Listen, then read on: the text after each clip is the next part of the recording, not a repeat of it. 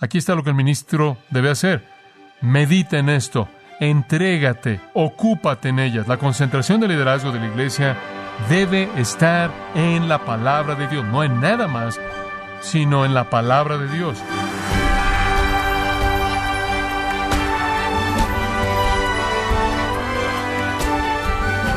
Le damos la bienvenida a esta edición de su programa Gracias a vosotros con el pastor John MacArthur.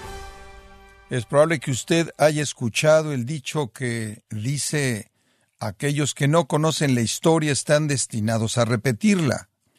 Pero qué tan importante es conocer la historia de la Iglesia y qué lecciones de esta historia podemos aplicar el día de hoy.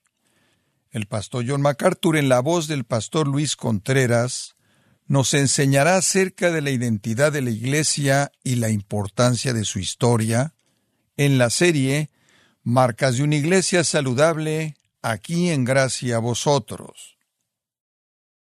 ¿Qué debe ser la Iglesia?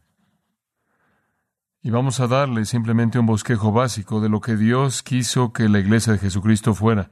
En Hechos capítulo 2, versículo 42, simplemente leyendo el texto ahí por un momento, Hechos 2.42 dice esto describiendo la vida de la primera iglesia. Y perseveraban continuamente en la doctrina de los apóstoles, y en la comunión, y en el partimiento del pan, y en las oraciones. Y el temor sobrecogió toda alma, y muchas maravillas y señales eran hechas por los apóstoles. Y todos los que creyeron estaban juntos y tenían todas las cosas en común.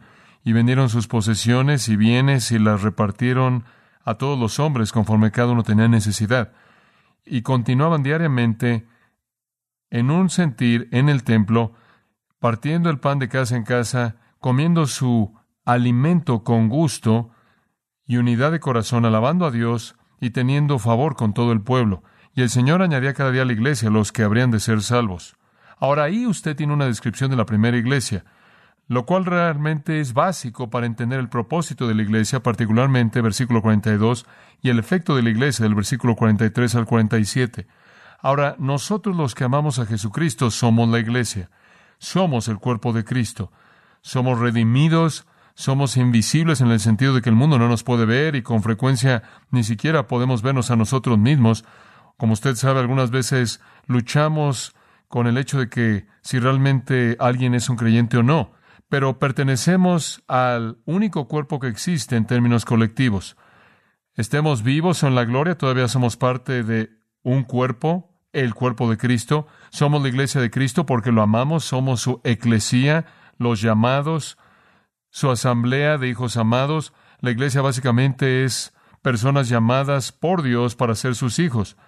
Nos hemos vuelto uno posicionalmente siendo unidos por la fe en Jesucristo. Y fue Jesús quien dijo, edificaré mi iglesia y las puertas del Hades no prevalecerán contra ella. Y cuando él dijo eso, él quiso decir que él congregaría a su cuerpo. No estaba hablando de edificios, él estaba hablando de personas. Somos la iglesia de Jesucristo, nosotros quienes le amamos y le conocemos, somos uno, el uno con el otro, porque hemos nacido en la familia de Dios por el Espíritu de Dios mediante la fe en Jesucristo. Somos la iglesia viviente del primogénito. Somos la Asamblea General escrita en el cielo, como el escritor de Hebreos lo afirma. Simplemente somos hombres debido a Cristo. Somos un cuerpo viviente, una comunidad de aquellos que somos lavados en la sangre de Jesucristo. Esa es la iglesia invisible. El mundo realmente no puede ver quiénes somos, no pueden discernirnos. Solo ven únicamente la iglesia visible, no la invisible. Esto es los que son cristianos reales y los que no lo son. Pero también hay una iglesia visible y creo que el Señor quiso que hubiera una iglesia visible.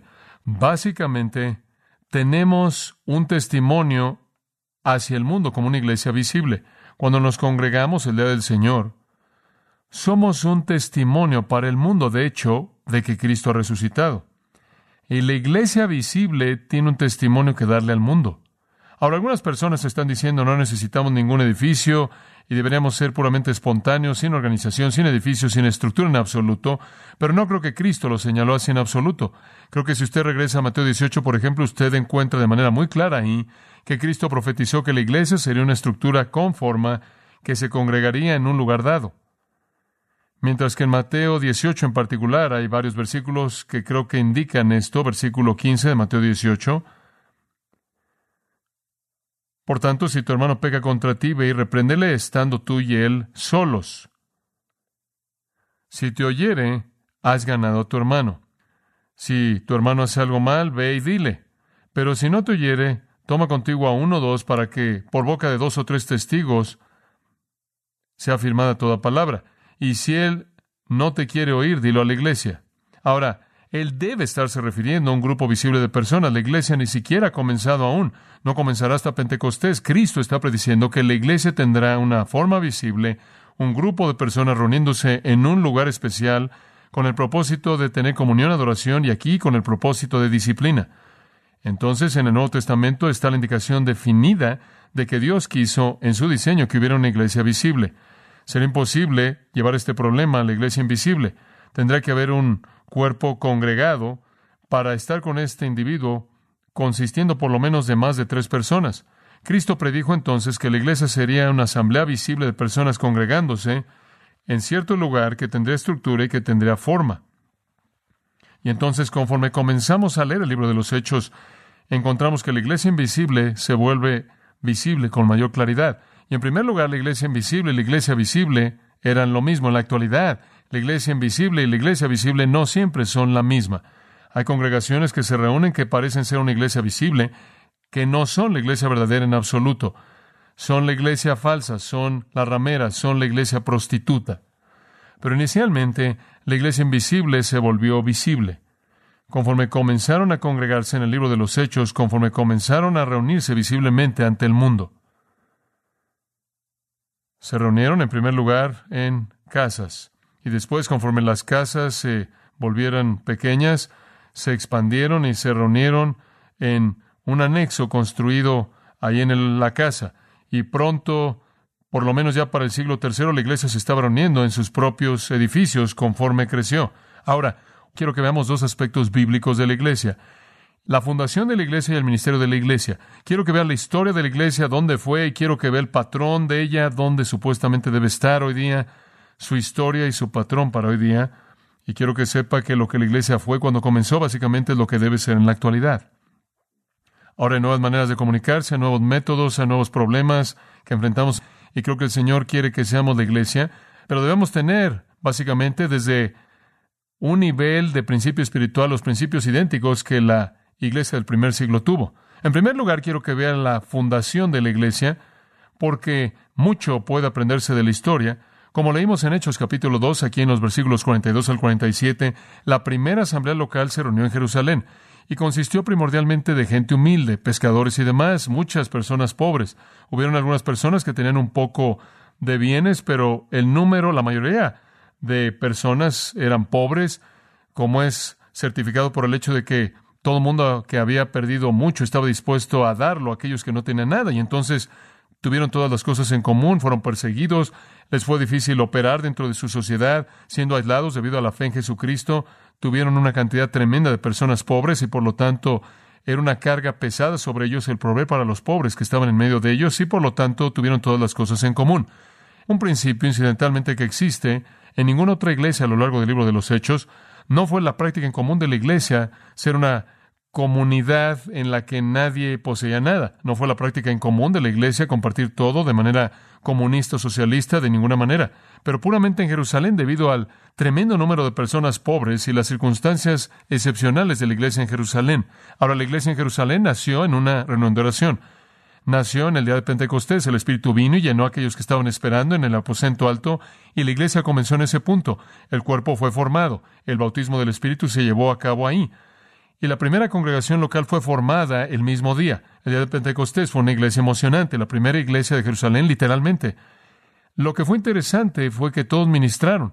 Todos fueron llenos del Espíritu Santo, todos estaban ejerciendo sus dones, y la unidad del Espíritu y el amor de Cristo era obvio para todo el mundo, y crecieron de manera más bien rápida.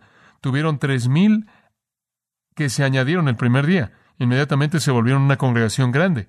La iglesia de Jerusalén nació entonces en un día con tres mil personas. Dice usted, bueno, no puedes hacer eso, no tienes tiempo para que eches a andar tu programa. Es correcto, es correcto. El ministerio del Espíritu de Dios cumplió el propósito.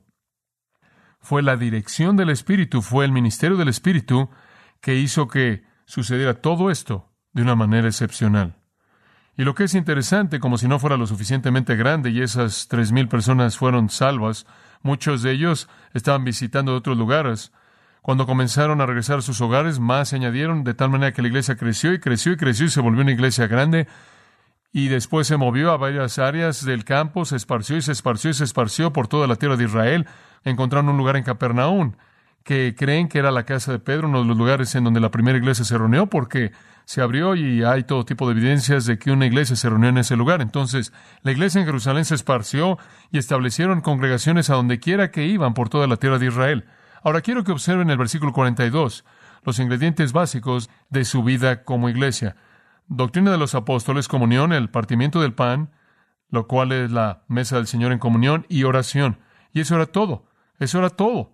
Lo único que usted puede añadir a eso fue la predicación de las buenas nuevas de Jesucristo. En las calles lo predicaban, en el templo lo predicaban, en casas, a donde quiera que tenían un lugar para abrir su boca, la primera iglesia predicaba a Jesucristo. Se reunían para tener comunión, para el partimiento del pan, la doctrina de los apóstoles y la oración, y después se diseminaban para esparcir la palabra al mundo. Tuvieron a miles de predicadores en su congregación y su impacto fue fantástico.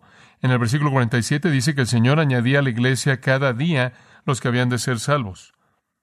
Ahora, con ese tipo de situación, tenían todos los ingredientes que necesitaban para tener una iglesia que operaba, bendecida por Dios, dirigida por el Espíritu. No necesitaban nada más no había atracción humana involucrada, no había metodología humana, no habían trucos, no habían técnicas humanas, ni globos, ni competencias. El equipo que tenían puramente fue provisto por el Espíritu Santo, él mismo. El ministerio estaba equilibrado, el ministerio estaba completo, al ministerio no le faltaba ni una sola cosa. Y la razón fue que el Espíritu de Dios estaba dirigiendo la número uno, pero en segundo lugar, la gente estaba siguiendo la dirección del Espíritu. Ahora, en la actualidad hemos cambiado muchas cosas y tenemos muchas más técnicas y muchos más globos y muchas más competencias y mucho más entretenimiento para tratar que la gente entre a la iglesia y en la medida, en cierta manera, es una compensación por el hecho de que los cristianos no están aceptando la responsabilidad de seguir la dirección del Espíritu en su ministerio en la vida. Y toda la basura que ha entrado en la iglesia en la actualidad es para atraer a personas sustituyendo el hecho de que la gente no está haciendo lo que es correcto. Ahora, tenían algo de vida social, no todo era trabajo y nada de comunión, obviamente. Tenían lo que llamaban el agape o la fiesta de amor, lo cual era la cena de traje de la primera iglesia, y para cuando la iglesia de Corinto ya existió, estaban teniendo problemas porque los ricos estaban trayendo su propia comida y se la comían, y dejaban que los pobres trajeran la suya y se comieran la suya, y perdieron el ministerio de compartir en el agape. Entonces Pablo les tuvo que dar algo de instrucción en eso. También la convirtieron en una orgía en Corinto y entonces se deterioró. No obstante, en su comienzo la iglesia se reunía para tener comunión en torno a la mesa y compartían, compartían su comida. La gente de manera libre le daba el uno al otro, se ministraban de manera gratuita el uno al otro, pero quiero volver a añadir que no fue una vida comunal, la iglesia nunca se echó a andar para vivir todos de manera socialista. Ese no es un concepto del Nuevo Testamento. Y creo que una gran ilustración de eso está en el capítulo 5 de Hechos en el versículo 4. ¿Usted se acuerda que Ananías y Zafira, que mintieron al Señor, en el versículo 4 dijeron esto y esto, claro, fue la instrucción de Pedro a ellos. Tenían una propiedad y habían dicho, si la vendemos, le vamos a dar tanto al Señor. Entonces la vendieron y no le dieron tanto como habían prometido al Señor y entonces le mintieron, lo cual fue su pecado. Pero el versículo 4, él dice, mientras que permanecía no era tuya, en otras palabras, no hay un mandato ahí porque eran creyentes que tenían que vender su propiedad y entregarla ahí a la comunidad. Era de ellos. Pedro dice, si no lo hubieran vendido, habría sido de ustedes, era su propia propiedad. Después de que fue vendida, no estaba bajo su propio poder. Cuando recibieron el dinero para ello, era su dinero. En otras palabras, él nunca esperó que se lo entregaran toda la iglesia para que se volviera algún tipo de sociedad comunista. Pero el problema fue, ¿por qué has concebido esto en tu corazón? No le has mentido a los hombres, sino a Dios. El problema no es que vendiste tu propiedad y no le diste todo a Dios. Él no te pidió que le dieras todo. El problema es que dijiste que le ibas a dar tanto y diste menos y mentiste. Y debido a que fue la primera iglesia y la disciplina tenía que ser estricta, debido a la naturaleza crítica de la fundación de la iglesia, ambos cayeron muertos ahí por mentirle hacia el Espíritu Santo. ¿No le da gusto que esta es la iglesia del siglo XX? ¿Con qué frecuencia le ha prometido usted a Dios si tan solo llega este cheque y se lo voy a dar al Señor? Es el mismo pecado, amigos míos. Nada más que Dios muestra un poco más de gracia hoy día. No sé por qué, pero le doy gracias a Él por ser así. Y como dije en las iglesias que vinieron después, no vemos nada de este tipo de compartir, este tipo de compartir todo, aunque vemos el ministerio de la ofrenda, del don de ofrendar, de dar para cubrir las necesidades de aquellos que tienen necesidad. Entonces fue una congregación que comenzó en la energía del Espíritu Santo y continuó en la energía del Espíritu Santo y estaban preocupados con el poder del Espíritu y con ministrar para Jesucristo. Ahora, el liderazgo de esta primera iglesia fueron los doce apóstoles. Estaban en liderazgo porque tomó tiempo desarrollar líderes. Poco después habrían ancianos y diáconos, pero no podían haber novatos, no podían haber nuevos convertidos. Y todo el mundo era un nuevo convertido en la primera iglesia, entonces Dios dejó a los doce apóstoles con esa iglesia en Jerusalén por lo menos por siete años, quizás diez años, y les ministraron. Actuaron como ancianos y diáconos, de hecho lo hicieron todo. Los apóstoles literalmente servían el alimento. Ellos atendían las mesas, hacían todo, eran los líderes de esas personas en esa primera iglesia, esa primera congregación, y más adelante, después de todos esos años, que habían pasado, pensaron que algunos de los hombres habían llegado y se habían desarrollado al punto de que hubiera un liderazgo espiritual real y tenían madurez y comenzaron a escoger algunos de ellos para que fueran ancianos y diáconos a partir de esa congregación. Más adelante, algunos de esos ancianos fueron tan fieles y algunos de esos diáconos fueron tan fieles que fueron promovidos por Dios para que se volvieran evangelistas y pastores que enseñaban. Mientras tanto, los apóstoles ministraron a ellos como sus líderes y los profetas también, que fueron el fundamento de la iglesia. Finalmente, después de por lo menos siete años, estaban listos para enviar otro misionero y comenzar otra iglesia. Les tomó siete años antes de que enviaran a Bernabé a Antioquía para establecer la iglesia en Antioquía. Quisieron esa cantidad de tiempo para prepararse y encontrar su propia fortaleza y establecerse a sí mismos antes de que enviaran a alguien a hacer un trabajo en algún otro lugar. Siete años. Ahora usted se puede imaginar cuando comenzaron en un lugar tan pequeño que habrían estado muy apresurados por sacarlo por todo el mundo. Sin embargo, en la sabiduría del Espíritu se quedaron siete años, por lo menos antes de que comenzaran a salir. Después, más iglesias crecieron aquí, ahí y a donde quiera que fueron, se aparecieron. El apóstol Pablo plantó algunas de ellas con Silas y Bernabé y otros, y cada iglesia se volvió independiente. Cada iglesia fue ministrada por el Espíritu Santo. No vieron denominaciones que las asociaban en términos organizacionales. ¿Por qué molestarse? Ya eran uno en el espíritu. ¿Por qué tener una organización para mantenerlas juntas? Solo hay una razón por la que usted necesita una organización para mantener todo unido, y es si usted no está unido. Pero si ellos entendieron que fueron uno en el espíritu, era lo que necesitaban, y eso lo cubrió. Sin embargo, había un vínculo en común. En Romanos 16, 16, Pablo dice, las iglesias de Cristo saludan. Había una unidad con cada congregación local siendo independiente, sin embargo, había una unidad y estaban constituidas de todo tipo de creyentes, judíos, gentiles, toda clase de creyentes, ricos, pobres, preparados, no preparados, todo el espectro de la sociedad, y todos estaban funcionando juntos, ministrando juntos como uno. Y la única estructura organizacional que tuvieron, la única forma que tuvieron, fue aquella que fue instituida por el Espíritu Santo. Ahora esa es la fundación básica de la iglesia. Y así es como creció de Jerusalén, pero la iglesia ha cambiado mucho, ¿no es cierto? Se ha vuelto muy compleja, muy parecida a un negocio. La Iglesia en la actualidad se ha vuelto en muchas maneras como una organización masiva con denominaciones, con comisiones, con comités, el Concilio Mundial, el Concilio Nacional, con comités y programas, hacen que funcione como un negocio, en un cuerpo, una fábrica, en una familia, una corporación, una comunidad.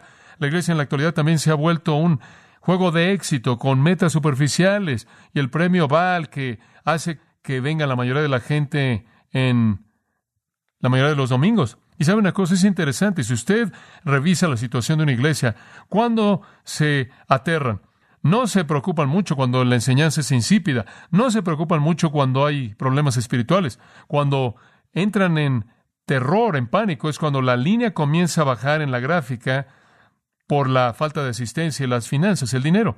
Las iglesias también se vuelven en muchos casos un centro de entretenimiento con actuaciones que se les da a un grupo de personas improductivas, impotentes que asisten. Y todas las técnicas apuntan a hacer que la gente venga, no a hacer algo con ellas una vez que vienen.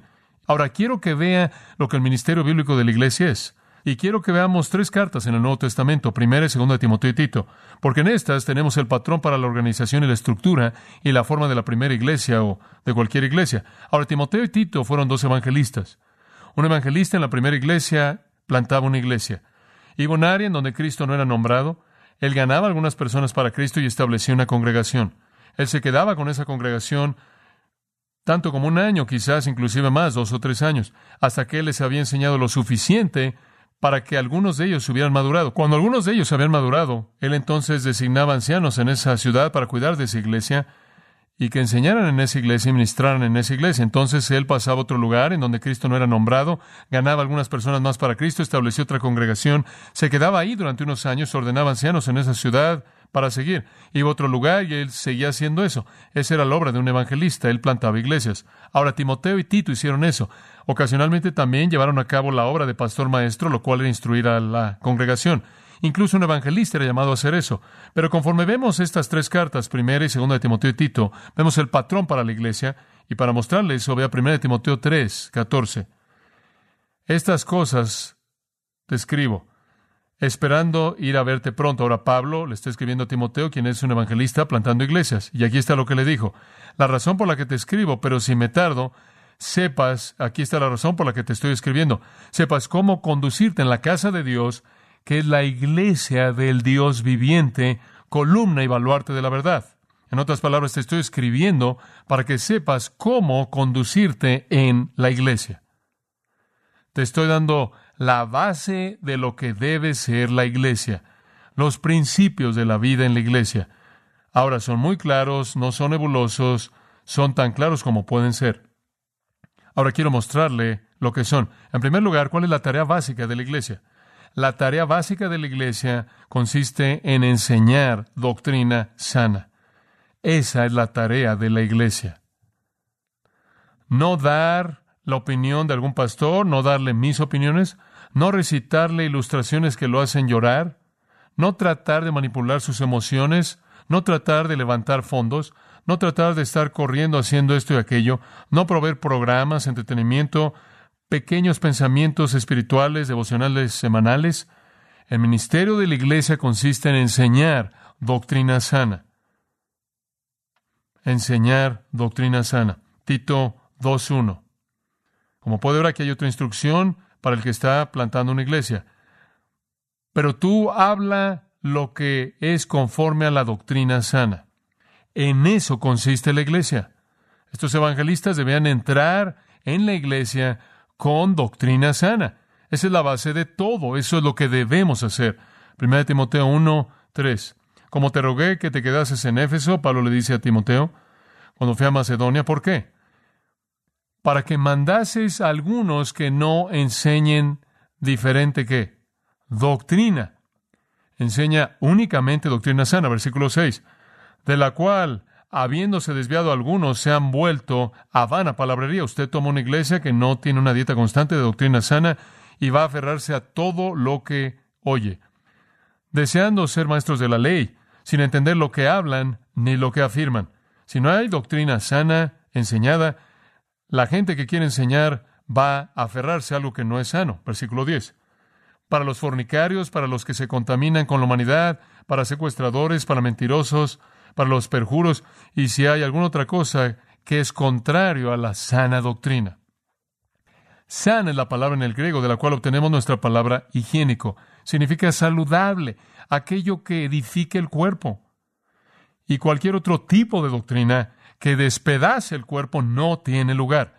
Cualquier cosa menos enseñanza higiénica.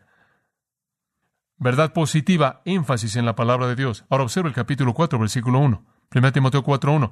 Pero el Espíritu claramente anuncia que en los postreros días, ahora es, nuestro día, algunos apostatarán de la fe, dando oído a espíritus engañadores y no a doctrina sana. ¿Pero qué? Sino doctrinas de demonios, por la hipocresía de mentirosos que, teniendo cauterizada la conciencia, ahora, ¿cómo es que usted va a proteger a la iglesia en contra de la doctrina del diablo? ¿Cómo va a proteger a la iglesia en contra de espíritus engañadores? Como un pastor que enseña, mi trabajo es proteger a la iglesia. ¿Cómo hago eso? ando corriendo por todos lados viendo las credenciales de todo el mundo. No, la respuesta de manera clara está en el versículo 6 y 7. Si esto enseñas a los hermanos, capítulo 4, si esto enseñas a los hermanos, serás buen ministro de Jesucristo, nutrido por las palabras de la fe y la buena doctrina que has alcanzado. La única manera en la que usted va a establecer algún tipo de protección contra la doctrina falsa es nutrir a la gente en la doctrina sana. Y el versículo 7, pero rehúsa doctrinas, fábulas y de viejas y ejercítate para la piedad. Observa el capítulo 4, versículo 13. Y aquí hay un patrón para la predicación. ¿Quiere saber cómo debe usted predicar? Algunos de ustedes que quieren ser un predicador algún día, en el futuro de Dios o en el presente, aquí está el patrón para la predicación. Entre tanto que vengo, ocúpate en la lectura, eso es la lectura de la Escritura. En la exhortación, esto es dispararla, y a la doctrina, eso es explicarla. Ahí está la esencia de la predicación. Léela, declárala y explícala. En eso consiste, eso se llama predicación expositiva. Usted lee el texto, usted explica el texto y usted lo predica, lo declara, lo exhorta. Y la palabra para lectura ahí se refiere a lectura pública, hablando del ministerio de la predicación, debemos leer la palabra, debemos explicar la palabra a detalle y en profundidad, y debemos exhortar a la congregación, debemos declarar la verdad. Versículo 15. Aquí está lo que el ministro debe hacer. Medita en esto, entrégate, ocúpate en ella. La concentración del liderazgo de la iglesia debe estar en la palabra de Dios, no en nada más, sino en la palabra de Dios, no en programas o algún tipo de actividades.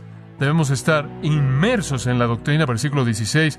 Ten cuidado de ti mismo y de qué? De la doctrina.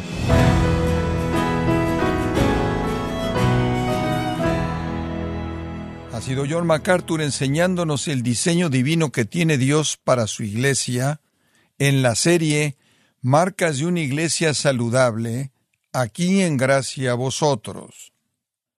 Estimado oyente, quiero recomendarle el libro Verdad en Guerra, en donde John MacArthur explica que los falsos profetas ya están en la iglesia y por esto nos exhorta como iglesia a proclamar la verdad sin importar las consecuencias.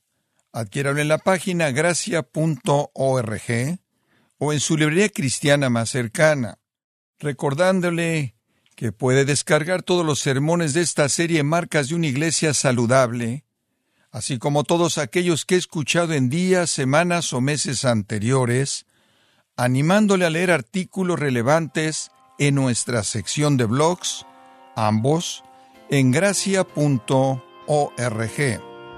Si tiene alguna pregunta o desea conocer más de nuestro ministerio, como son todos los libros del pastor John MacArthur en español, o los sermones en CD que también usted puede adquirir, escríbanos y por favor mencione la estación de radio por medio de la cual usted nos escucha en gracia a vosotros.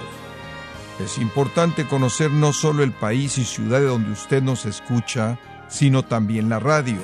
Para quienes contactan nuestro ministerio por primera vez, pueden solicitar una copia del mensaje de promoción sin costo alguno, un mensaje por oyente únicamente.